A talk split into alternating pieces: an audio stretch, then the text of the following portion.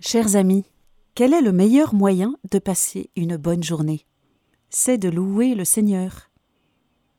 Bien avant la chanson Comment ne pas te louer, reprise sur les réseaux sociaux, les saints affirmaient que la raison même de notre existence est de louer le Seigneur.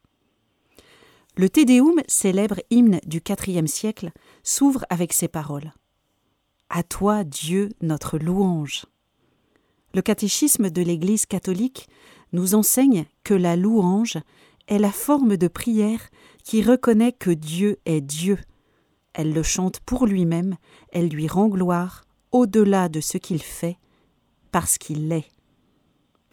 Les saints nous rappellent que la raison même de notre existence est de louer le Seigneur.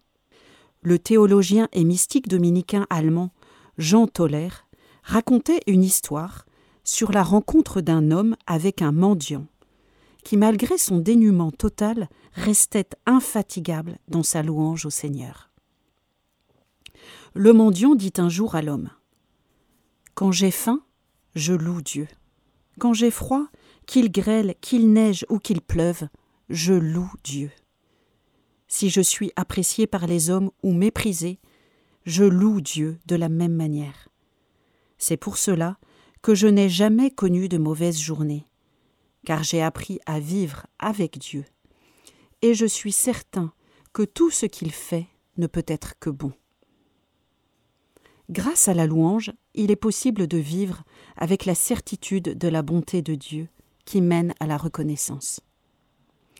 C'est ce qu'explique le cardinal Joseph Ratzinger, futur Benoît XVI, dans son livre Théologie de la liturgie. Saint Thomas d'Aquin dit qu'à travers la louange, l'homme s'élève vers Dieu. La louange elle-même est un mouvement, un chemin.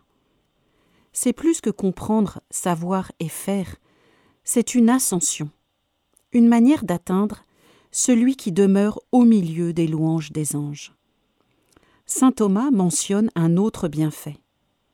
Cette ascension éloigne l'homme de ce qui s'oppose à Dieu. En effet, comme l'affirme le père jésuite allemand Alfred Delp, grâce à la louange, l'homme se libère de toutes ses rigidités et devient vraiment honnête et clairvoyant. Refuser de louer Dieu constitue une forme fondamentale de péché.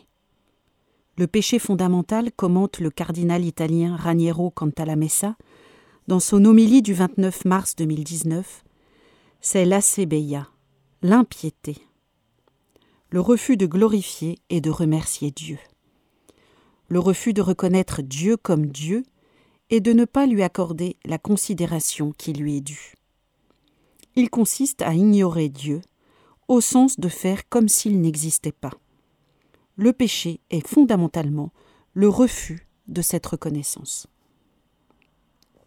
Comme le mendiant, si nous vivons simplement dans le souvenir actif des innombrables bénédictions que Dieu nous accorde constamment, nous ne pouvons que le louer.